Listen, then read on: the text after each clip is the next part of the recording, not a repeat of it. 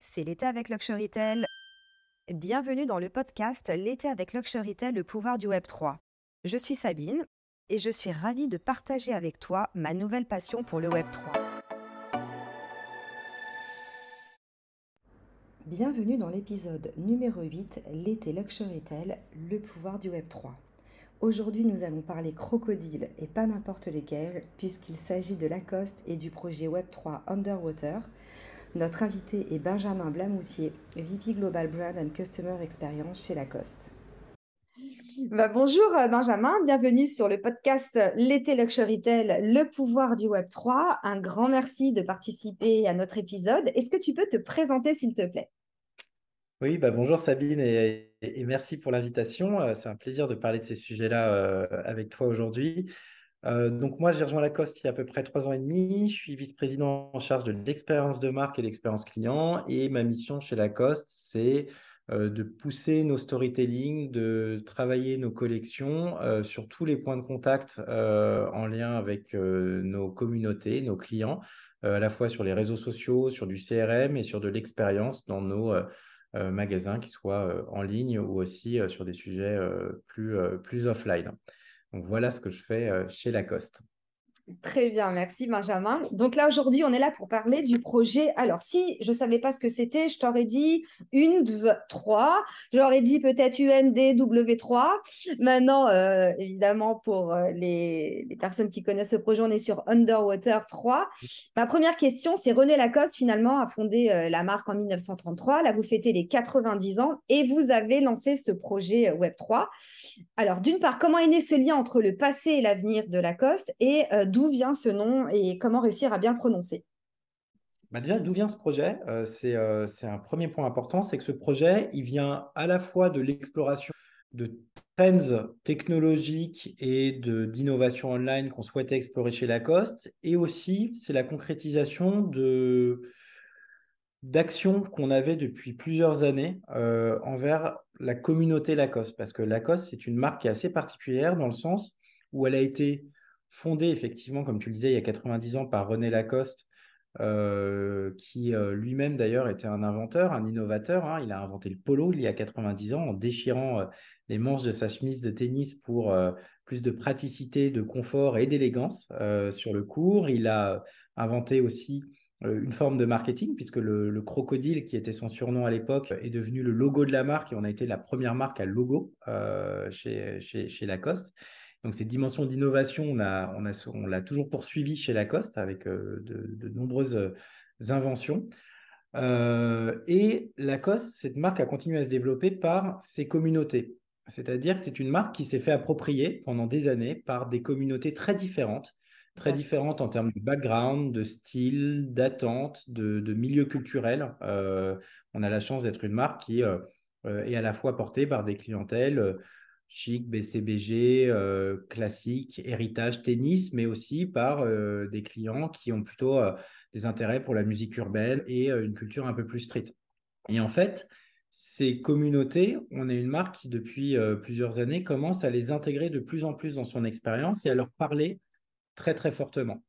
Et quand on a vu émerger ces tendances du Web 3, nous, on a regardé comment ça pourrait avoir du sens pour nous au-delà de ce qu'ont pu faire euh, d'autres acteurs, c'est-à-dire de, surfer un peu sur la hype et passer un peu à la tendance suivante. Nous, quand on a regardé euh, les fondamentaux du Web3, on a vu des choses qui nous intéressaient, à savoir, un, une dimension communautaire très forte. Quand vous regardez euh, le Web3, que ce soit les NFT, la crypto, la blockchain, c'est construit par des communautés, c'est-à-dire que c'est des gens qui ne se connaissent pas, qui se rejoignent dans des projets sur des plateformes conversationnelles, notamment Discord, et qui vont travailler ensemble pour développer leur projet. Et nous, on a un projet de marque et de le développer avec notre communauté, on trouvait que ça avait beaucoup de sens. Ça, c'est le premier sujet. Deuxièmement, la blockchain, elle euh, apporte deux choses qu'on ne savait pas vraiment faire euh, et que ça nous a permis de développer. C'est un, euh, de créer des nouveaux modèles de reward qui permettent finalement de récompenser un peu un engagement qui n'est pas forcément basé sur le fait d'acheter la marque, donc euh, un programme de fidélité, mais qui permet de récompenser et de valoriser le fait de créer avec la marque, de passer du temps, de jouer avec nous, de parler avec nous. Et ça, c'est quelque chose que la blockchain, par sa simplicité, sa sécurisation, euh, par également des nouveaux modes de développement technique nous permet de faire. Donc ça, c'était hyper intéressant. Euh, et cette transparence, elle est très intéressante parce qu'elle permet de créer ces nouveaux modèles d'engagement. Et après, elle nous permet aussi, euh, la blockchain, de créer des nouveaux modes de storytelling visuels par les mondes virtuels, par le fait de développer de l'identité digitale. ça aussi, ça a été un des vrais outputs du, du Web3 et c'est pour nous des nouveaux terrains de jeu qui sont assez formidables et qui nous ont permis de créer ce projet qui s'appelle Underwater euh, et qui, euh, c'est un mauvais jeu de mots, hein, coule un petit peu de source de l'histoire du crocodile qui euh, bah, navigue quand même un petit peu dans l'eau. C'est un, c'est un, animal aquatique. Et dans ce projet, on a pu, avec notre communauté, aller voir un peu ce qui se passait sous l'eau et leur faire découvrir tout ce qu'il y a derrière un peu le rideau de la marque et leur faire participer à une forme d'écriture de l'avenir de la marque parce qu'on se dit qu'avec notre communauté, ces nouvelles technologies, on va pouvoir accélérer, on va pouvoir découvrir ensemble les terrains de jeu de la prochaine décennie et voire même de ce siècle, qui sera résolument basé euh, sur euh, de l'intelligence artificielle, qui sera basé sans doute sur la blockchain, peut-être pas comme on l'a aujourd'hui, mais en tout cas, c'est des technologies qu'on saura exploiter. Et bien ça, on va l'explorer avec notre communauté underwater, donc sous l'eau, avec, euh, avec le crocodile. Donc, si je comprends bien, pour résumer, il y a vraiment cette dimension communautaire qui est très forte avec de la co-création, de la participation de la communauté. Grâce à la blockchain, ça permet vraiment d'avoir des récompenses et, d'avoir un nouveau mode de storytelling. J'aime bien quand tu parles de storytelling euh, virtuel. Du coup, ma seconde question, c'est finalement, est-ce que cette expérience euh, de Web 3.0 fait que la marque Lacoste se rapproche encore plus de l'univers du luxe? Il y a deux choses. Il y a une stratégie de marque où de toute façon, on est une entreprise qui est euh, résolument dans une stratégie de premiumisation euh, et qui, du coup, va euh, aller chercher des codes du luxe dans tout ce qu'elle fait. Et on a une partie de notre expérience qui relève de, de, de ce segment-là. donc ça, c'est certain. Et après, on voit quand même que quel que soit le segment, les marques s'intéressent à la blockchain parce qu'elle permet d'accélérer et elle permet d'avoir finalement quelques relais de croissance dans le storytelling. Parce que on a eu une décennie 2010 euh, qui a été absolument passionnante parce que les marques ont trouvé des nouveaux moyens de communiquer euh, avec leurs audiences à travers les réseaux sociaux. Euh, on a eu d'abord Facebook à la fin des années 2000 et puis Instagram, Snapchat et puis TikTok maintenant qui ont permis des modes de, de relation avec leurs audiences beaucoup plus dans l'échange avec ces systèmes de likes, de commentaires, qui étaient maintenant ça nous paraît évident, mais euh, il y a dix ans c'était quand même nouveau et ça a permis bah, de passer euh, du film publicitaire diffusé de manière très masse à la télévision à des communications beaucoup plus courtes, des messages proposés de manière beaucoup plus ciselée, des modes de narration beaucoup plus rapides et immédiats avec les, avec les communautés. Et le Web 3, maintenant, a permis de rentrer dans une phase d'interaction. C'est-à-dire qu'on n'est plus dans un réseau social top-down comme Instagram, on est dans des réseaux sociaux horizontaux euh, comme Discord, où bah, même moi, typiquement, euh, professionnel chez Lacoste, je suis en relation directe avec mon audience. Et même ce matin, bah, je vais vous dire, j'ai été parler, j'ai été dire le petit GM, hein, Good Morning euh, sur Discord, et j'ai parlé du projet, parlé de la marque, parlé de nos actualités avec mes clients, ce qui est totalement nouveau. Et ça, on voit que, quel que soit le segment, bah, beaucoup d'acteurs ont, commencé à embrasser ce changement. Adidas, par exemple, nos confrères ont un Discord et échangent avec eux. Gucci euh, également, Prada, euh, puisqu'on se parle de l'univers du luxe. Et après, d'autres acteurs, notamment dans le luxe, ont commencé à explorer des nouvelles formes de storytelling visuel. Quand vous prenez par exemple un Louis Vuitton euh, qui travaille une malle sous forme de NFT qui, quand on l'ouvre, enfin, il faut l'acheter un petit peu avant et elle coûte un peu cher, mais permet tout un tas d'expériences. Et ils vont aller tirer ce, storytelling jusqu'à leur collection. Bah, quand on voit euh, euh, le défilé sur le pont neuf de, de, Pharrell Williams, bah, on voit que la pixelisation finalement inhérente au Web3, elle est redescendue jusque dans la collection qui a été présentée. Et donc chacun il voit un petit peu son champ d'opportunité pour, euh, pour explorer de nouveaux territoires.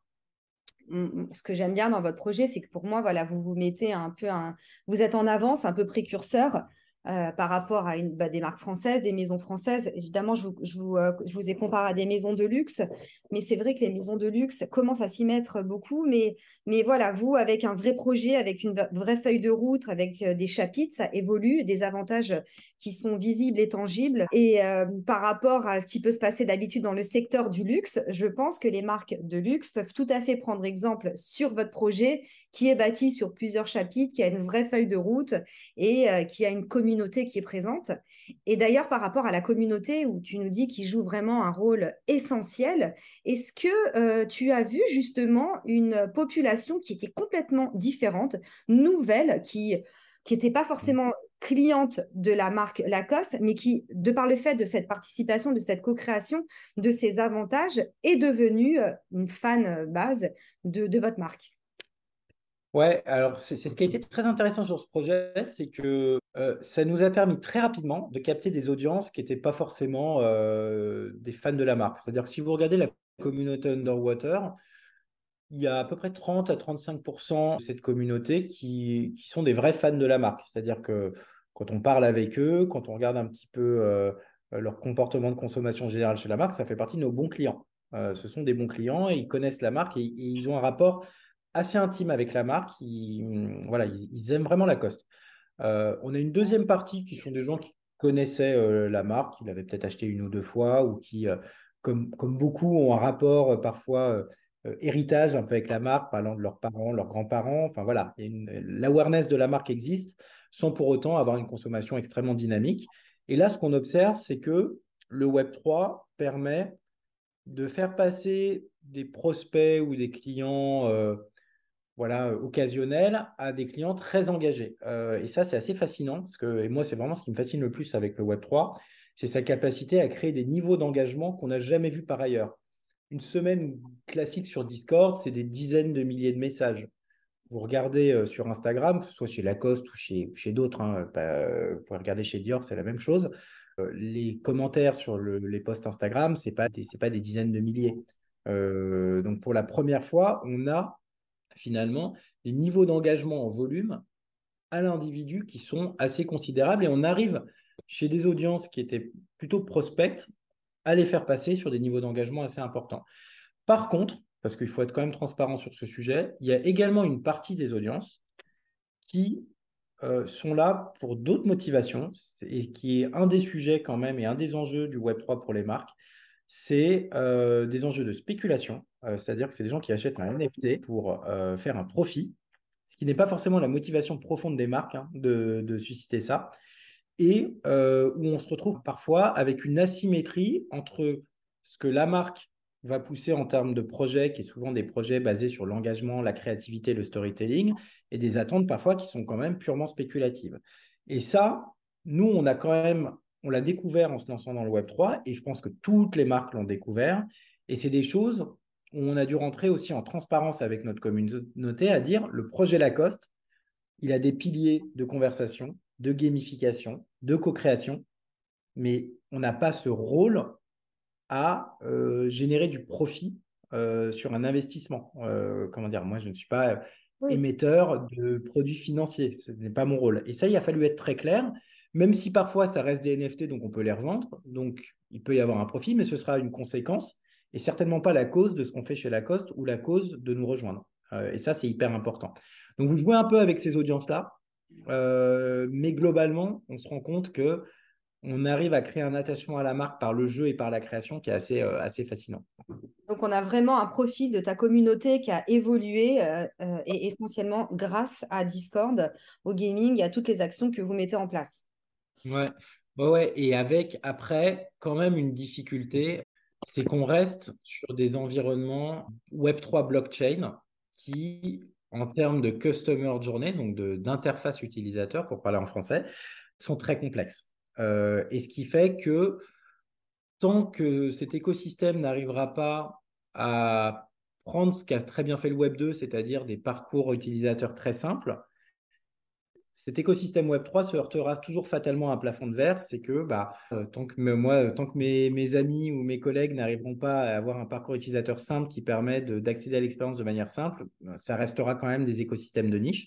Et c'est tout l'enjeu de cet écosystème, c'est de garder ces fondamentaux que sont la blockchain, qui est un back-office extraordinaire en termes de, de, sécurité, de transparence, comme tu l'as dit tout à l'heure, mais aussi d'agilité en termes de développement technique. Moi, un développement que je fais sur le Web 3, ça me prend parfois 15 jours, quand euh, sur des écosystèmes plus corporate, ça peut me prendre deux ans. Euh, bah, ça, faut le conserver. Par contre, toute cette connexion de wallet, de NFT compliqués, d'Ethereum, de, de, de, signatures, de wallet, enfin tout, ça qui est diablement compliqué, il va falloir en faire un back-office et par contre avoir des interfaces qui soient beaucoup plus simples, comme Apple a su le faire, comme Samsung a su le faire, comme Instagram a su le faire, etc. etc.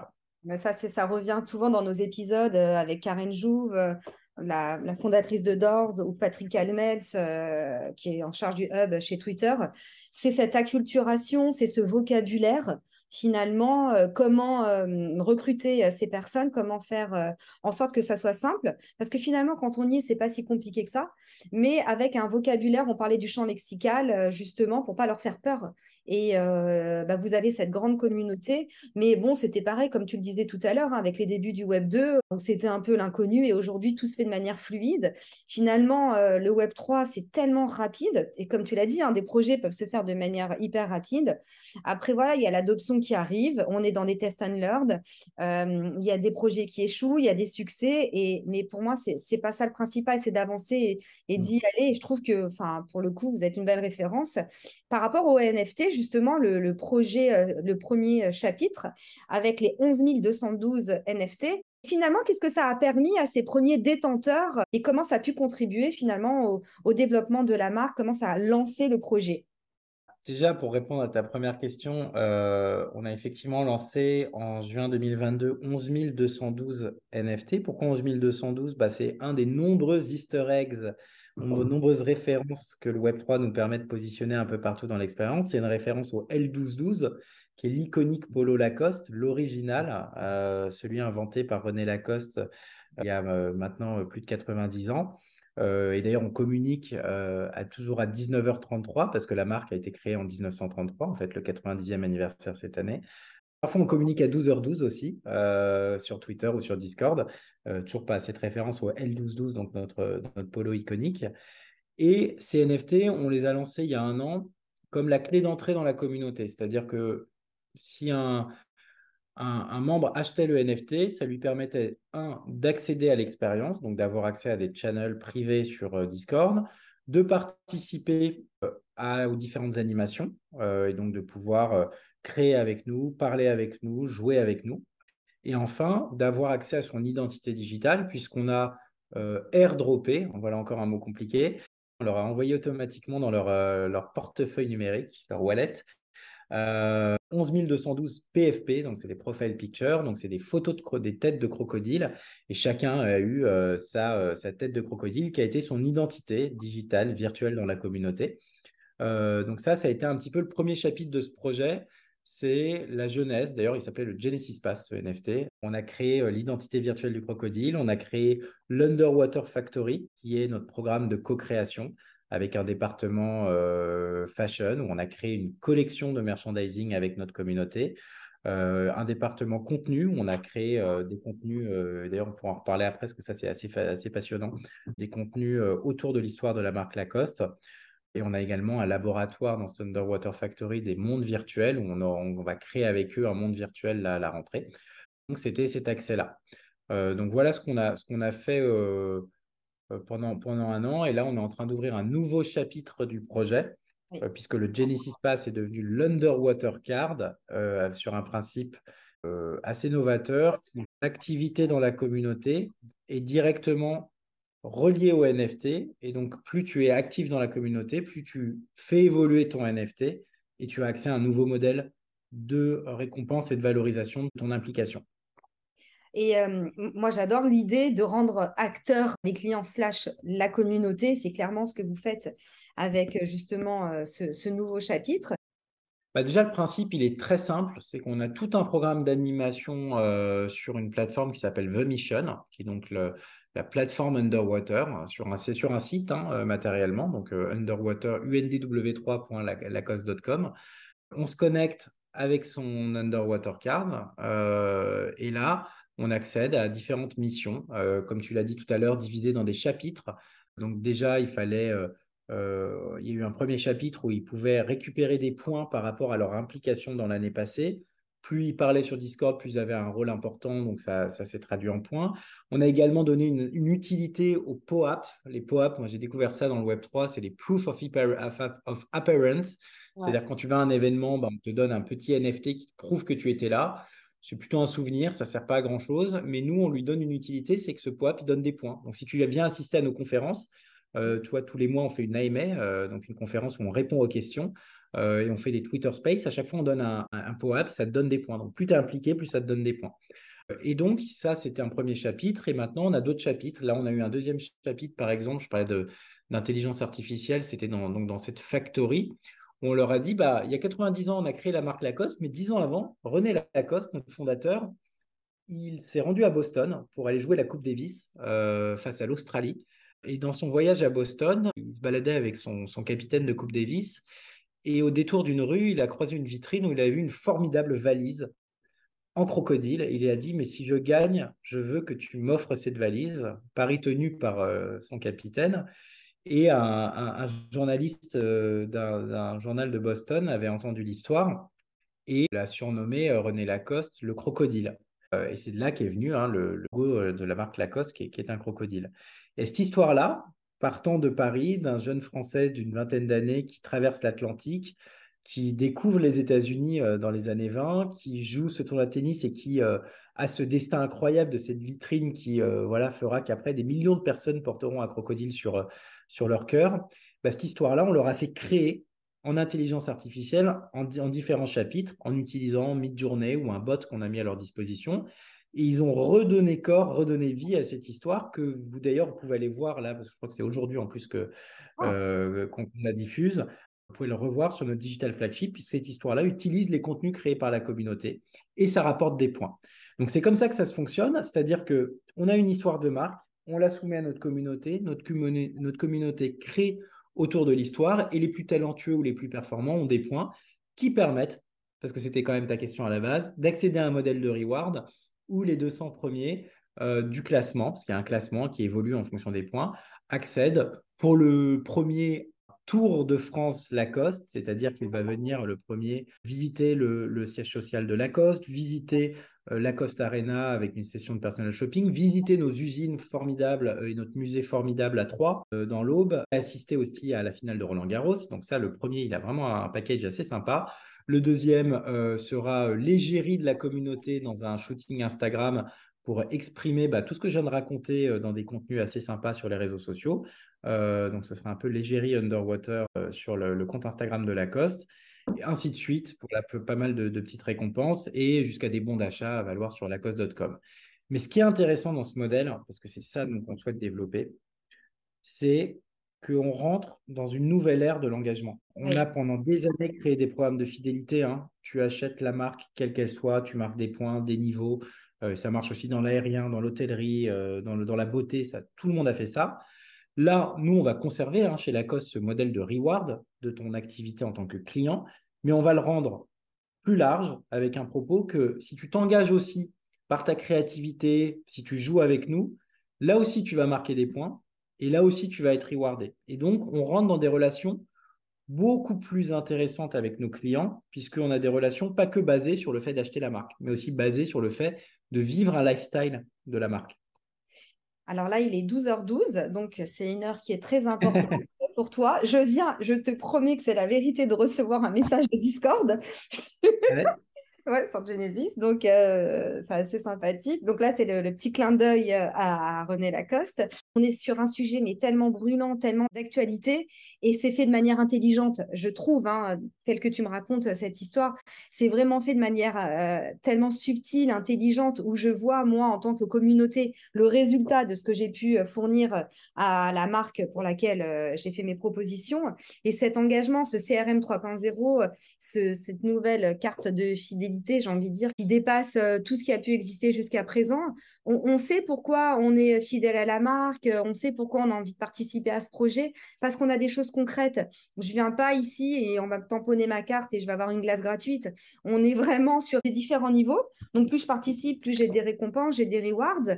Et, quand je vois concrètement le résultat de ce que ça peut donner, je trouve que c'est très intéressant. En introduction, je te disais que j'avais été à la boutique Lacoste des Champs-Élysées, où j'avais vu, où j'avais été voir le pop-up pour le chapitre 1, le Genesis Part, où je me suis sentie frustrée parce que j'étais pas holder, pardonne-moi, d'un NFT et je pouvais pas m'offrir la collection. Et, j'aimais bien qu'à l'intérieur de la, du flagship, j'aime bien voilà déjà tout, tout ce qui est digital in-store avec les animations, tout ce qui est l'interactivité, euh, d'avoir au sein de la boutique ce pop-up store underwater avec ce, cet écran géant, avec ce crocodile, cette immersion, euh, les activités euh, qu'on pouvait avoir, auxquelles on pouvait participer. il y avait un photo boot, il me semble. comment ces expériences immersives sont-elles perçues par la communauté? Qu'est-ce que ça vous apporte? Et est-ce que vous avez des projets d'avenir euh, sur votre chapitre 3 ou 4, par exemple?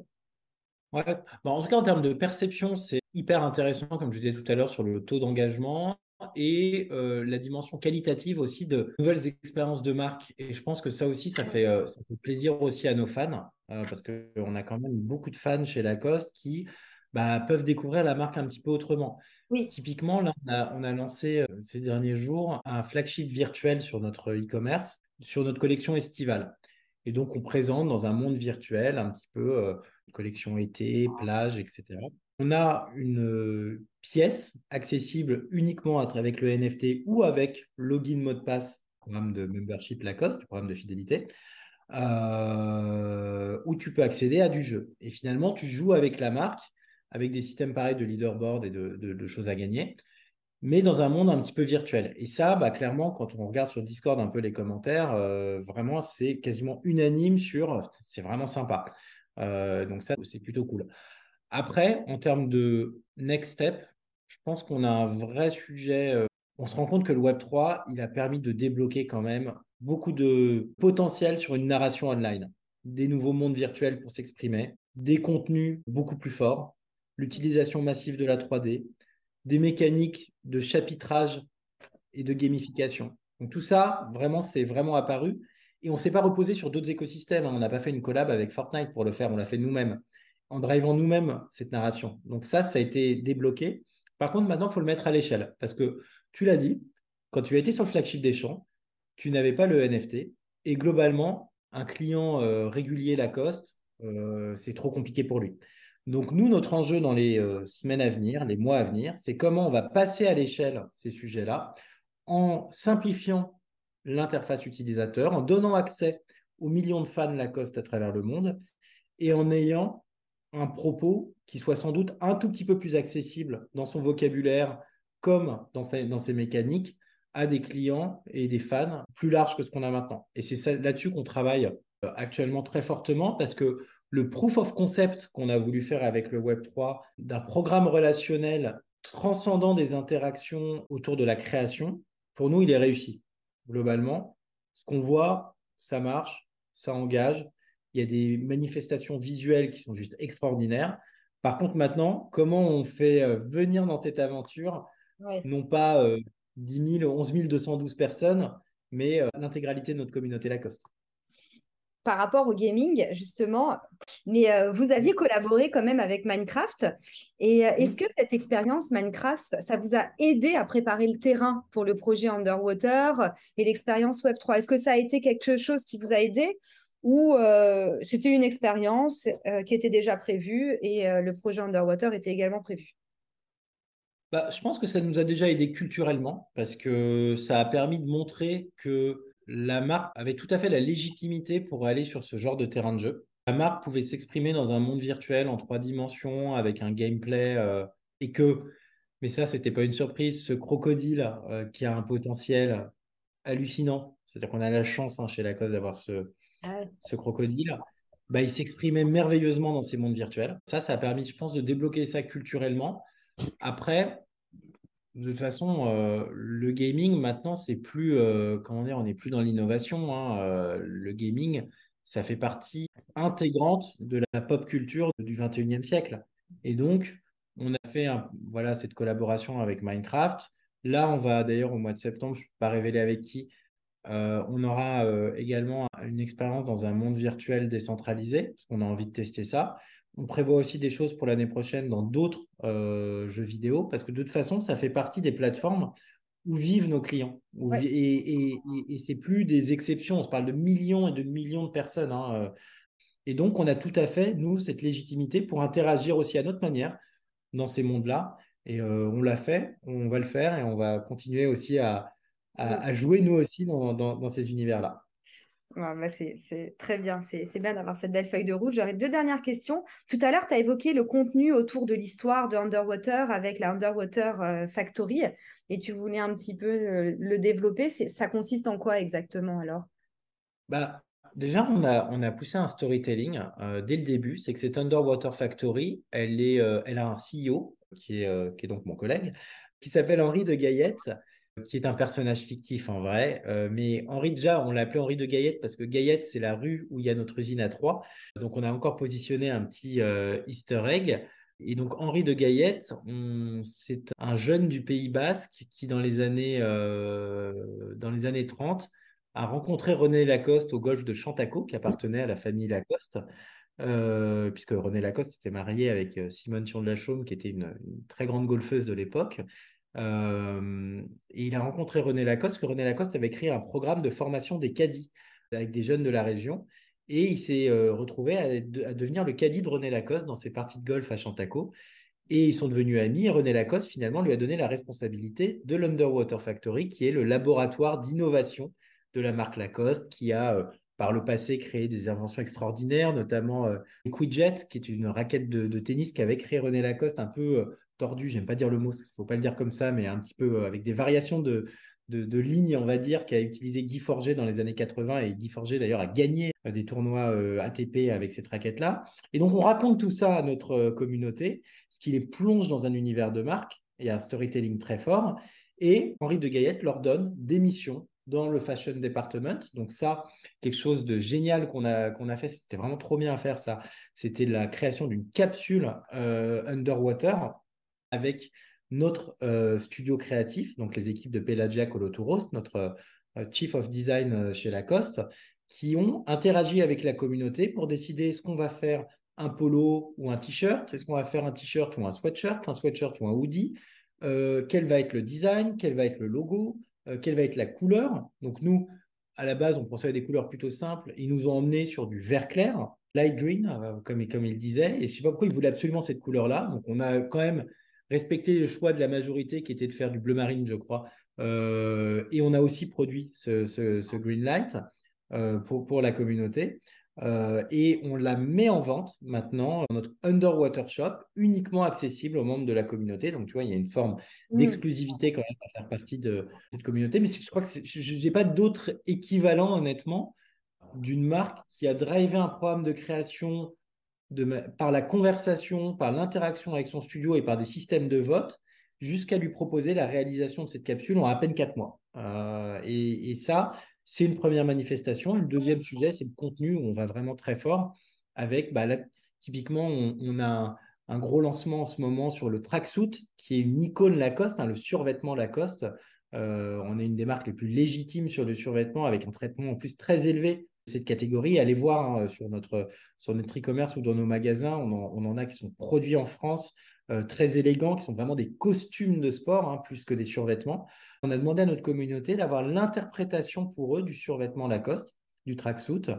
Euh, et ils se sont soit mis en scène dans des UGC, euh, euh, donc dans des contenus produits par eux, avec parfois certains qui mériteraient d'être sur notre Instagram. Et d'autres ont utilisé l'intelligence artificielle pour avoir un traitement extrêmement futuriste de ce costume de sport. Et là aussi, bah, nous, ça nous permet d'aller dans des contenus qu'on n'aurait jamais fait nous-mêmes parce que on n'a pas voilà ce regard-là euh, de la marque avec plus de distance peut-être qu'ont nos clients. Et ça, nous enrichit aussi, c'est complémentaire par rapport à nos contenus euh, euh, qu'on produit traditionnellement. C'est incroyable ce poids de, la communauté, ces accès en token gated, hein, j'ai envie de dire pour les accès privilégiés. la, DAO, cette communauté qui met en place des choses. J'adore votre CIO, Henri de Gaillette.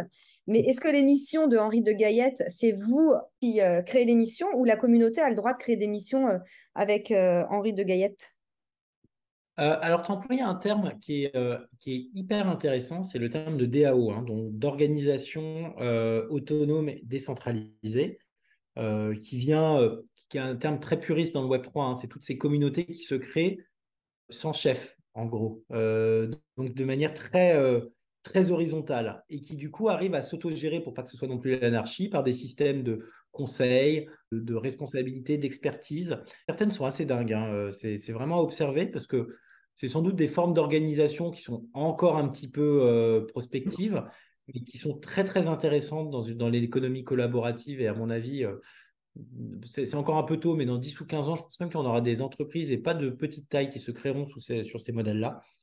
Nous, on n'en est pas là parce qu'on reste quand même, ça reste une communauté de marques. Donc, c'est reste une communauté drivée par la marque. On, a aussi en plus des sujets de, qualité d'exécution, de, voilà, de storytelling qui doit être quand même un peu propriétaire Lacoste. On a des sujets de réputation aussi.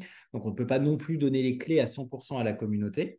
Et donc ça, parfois d'ailleurs, c'est des sujets de discussion avec eux parce que parfois ils sont tellement engagés qu'ils euh, s'approprient euh, vraiment peut-être même parfois même trop passionnellement le projet. donc c'est des discussions parfois, mais c'est intéressant, vraiment c'est intéressant. Et, mais ce que ça nous a euh, poussé à faire aussi, c'est d'être en interaction quotidienne avec eux.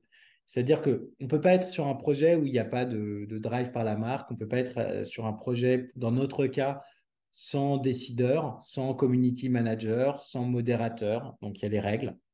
Par contre, c'est un projet où on a petit à petit mis en place des modes d'interaction avec la communauté pour faire vivre l'expérience différemment et aller jusqu'à provoquer des missions qui viennent d'eux à la base parce qu'on a discuté avec eux.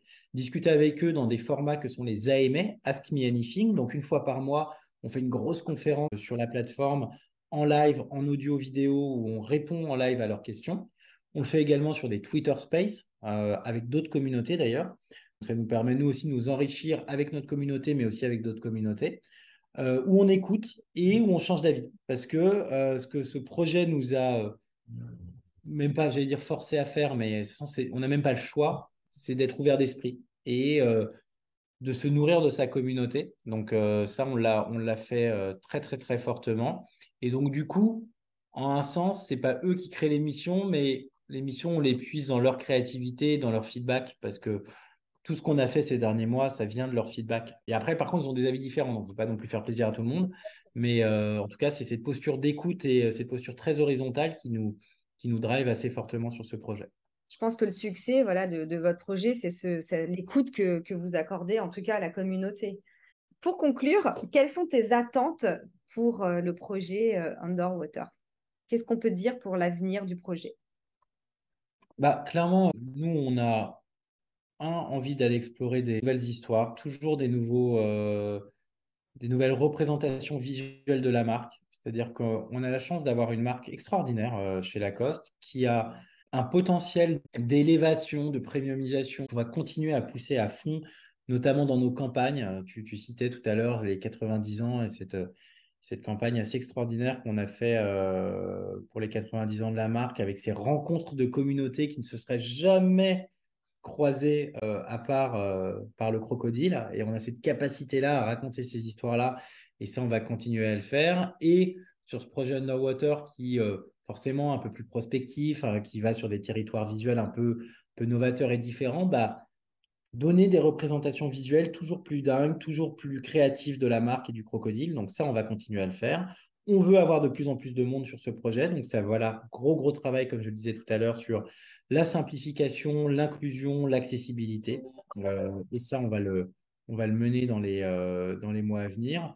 Et après, toujours garder cette forme de connexion avec, euh, nos holders, les membres de la communauté, parce que bah, pour moi, je vais vous dire, d'un point de vue professionnel, de parler à mes clients tous les jours, même parfois de manière très conviviale hein, et pas du tout statutaire, c'est extrêmement enrichissant.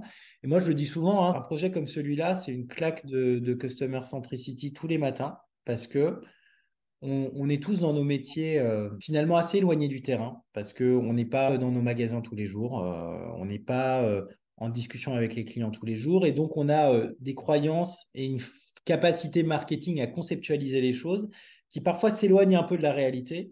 Et finalement, d'être sur ces modes de travail où bah, on est en interaction quotidienne avec le client, bah, ça, ça pousse aussi parfois à des remises en cause un peu plus fréquentes qui font qu'à mon avis, à la fin, on devient un petit peu plus juste aussi et un petit peu plus équilibré dans nos actions.